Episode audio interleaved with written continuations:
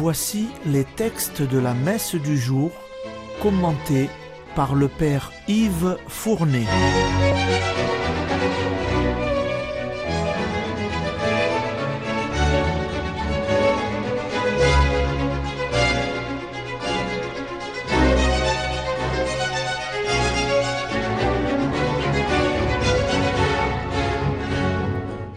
Bonjour, chers auditeurs et auditrices de Radio Maria.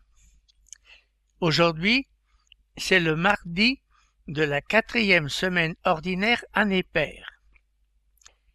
Les lectures sont toujours tirées du second livre de Samuel et de l'Évangile selon saint Marc. La première lecture, tirée donc du second livre de Samuel, nous ramène au drame de David. Absalom, un de ses fils, s'est révolté contre son père. Mais son parti politique est vaincu par les partisans de David, ces derniers sous les ordres de Joab, leur général. Absalom vaincu s'enfuit. N'y touchez pas, s'écrie David, c'est mon fils, écoutez la lecture. Lecture du deuxième livre de Samuel. En ces jours-là, dans sa fuite, Absalom se retrouva par hasard en face des serviteurs de David.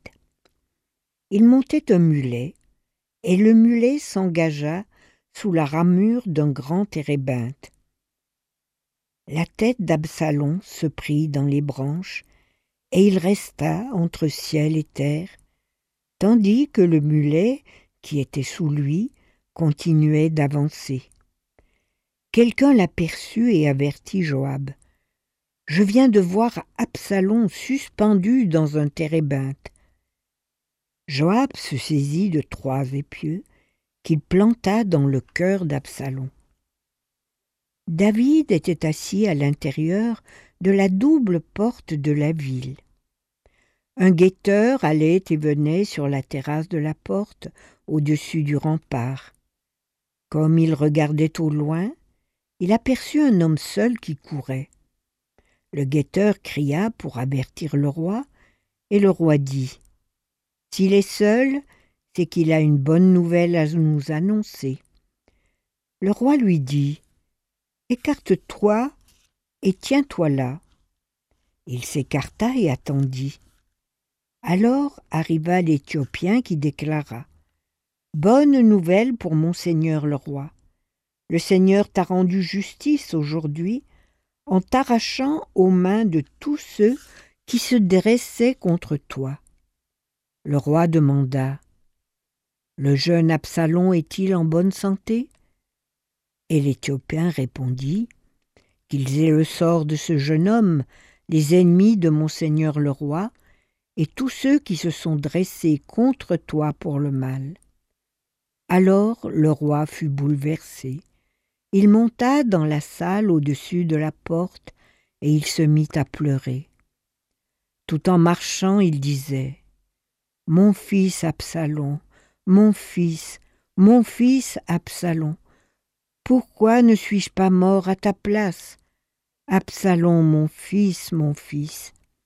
On alla prévenir Joab. Voici que le roi pleure, il est en deuil d'Absalom.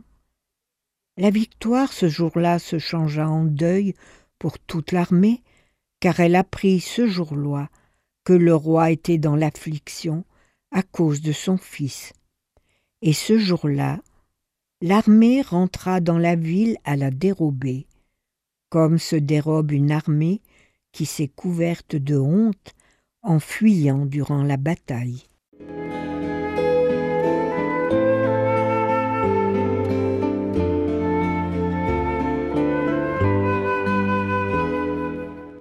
Quel drame que cette mort tragique d'Absalom.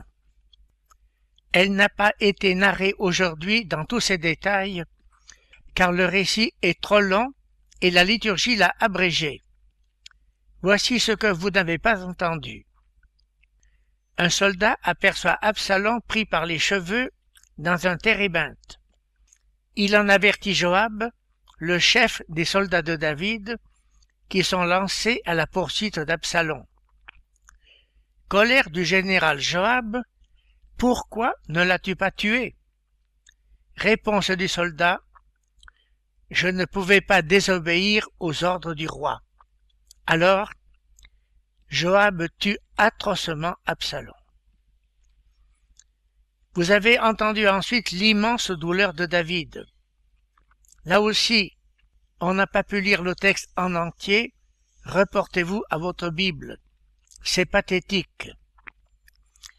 C'est sur cette douleur de David que la liturgie conclut par le psaume graduel numéro 85 et dont voici le premier verset. Écoute Seigneur, réponds-moi. Je suis un pauvre malheureux. Veille sur moi qui suis fidèle. Sauve, ô mon Dieu, ton serviteur qui compte sur toi. C'est maintenant l'Évangile. Vous allez entendre le récit de deux guérisons, celle de la femme au flux de sang et celle de la fille de Jaïr. La guérison de la femme au flux de sang s'insère au milieu du récit de la résurrection de la fille de Jaïr. Dans les deux cas, le rôle de la foi est fortement souligné, tandis que les témoins sont dans la stupeur devant le mystère de la personne de Jésus. Écoutez la lecture.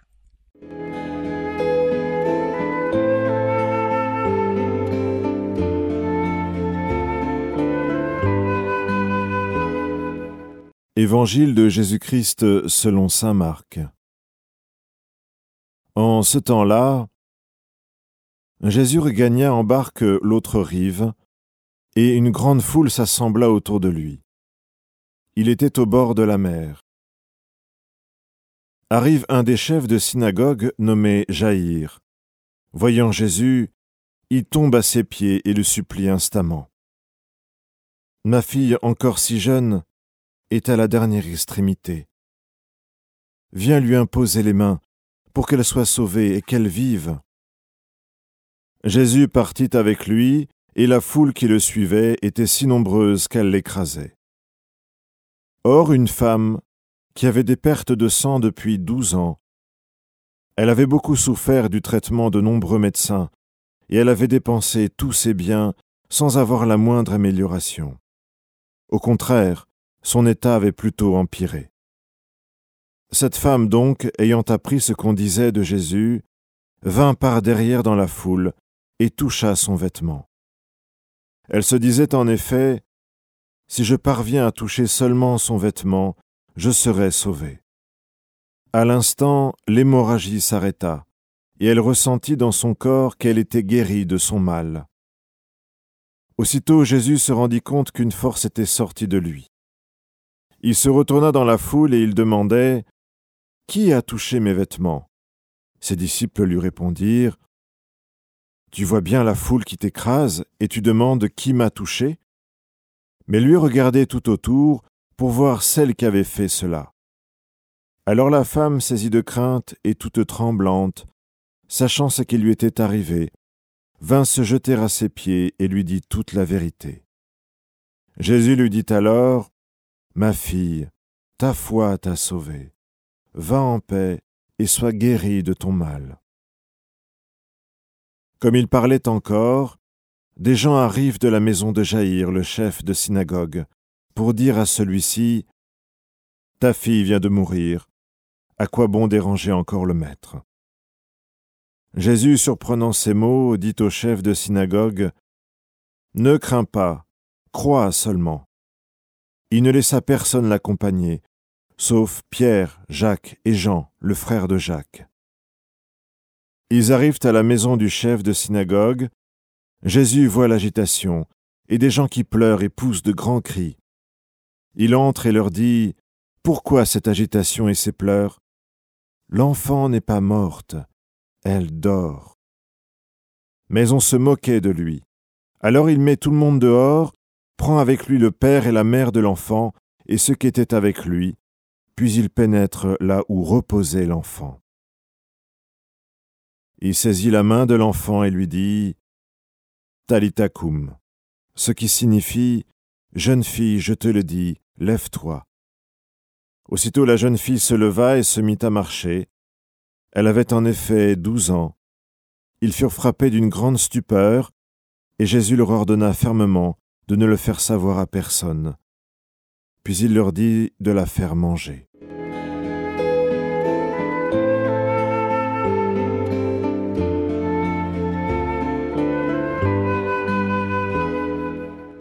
Vous venez d'entendre une bien longue lecture. Aussi, je ferai seulement quelques remarques. La femme au flux de sang, comment a-t-elle été guérie? Est-ce en touchant matériellement le manteau de Jésus? Non, c'est par sa foi. Ma fille, ta foi t'a sauvée. Son geste de toucher le manteau de Jésus signifiait sa foi en Jésus et c'est cette dernière qui comptait. Et la fille de Jaïr, comment a-t-elle été guérie? Par le geste matériel que venait lui demander le centurion, vient lui imposer les mains? Non pas. À tel point que, sa fille morte, il pense qu'il est désormais inutile que Jésus vienne la toucher. Avec un corps mort, on ne peut plus rien faire, doit-il penser. Réponse de Jésus, ne crains pas, crois seulement, et il la ressuscite. Saint Pierre, à travers Saint Marc, en fut tellement frappé qu'il a gardé dans ses oreilles les paroles de guérison en araméen telles que les prononça Jésus, Talitakumi. Quant à ceux et celles qui se moquaient de Jésus avant qu'il ressuscite la fillette, ils nous prouvent qu'à côté des foules qui l'admiraient, il y avait aussi des sceptiques qui sautaient sur toutes les occasions pour dénigrer Jésus. Encore de nos jours, Jésus ne demande pas qu'on l'admire, quel grand homme, quel saint homme. Il demande qu'on ait foi en lui. Avez-vous foi en Jésus? Terminons par la prière suivante. Assiste tes enfants, Seigneur, et monte à ceux qui t'implorent ton inépuisable bonté. C'est leur fierté de t'avoir pour Créateur et Providence, restaure pour eux ta création, et l'ayant renouvelée, protège-la, par Jésus-Christ. Amen.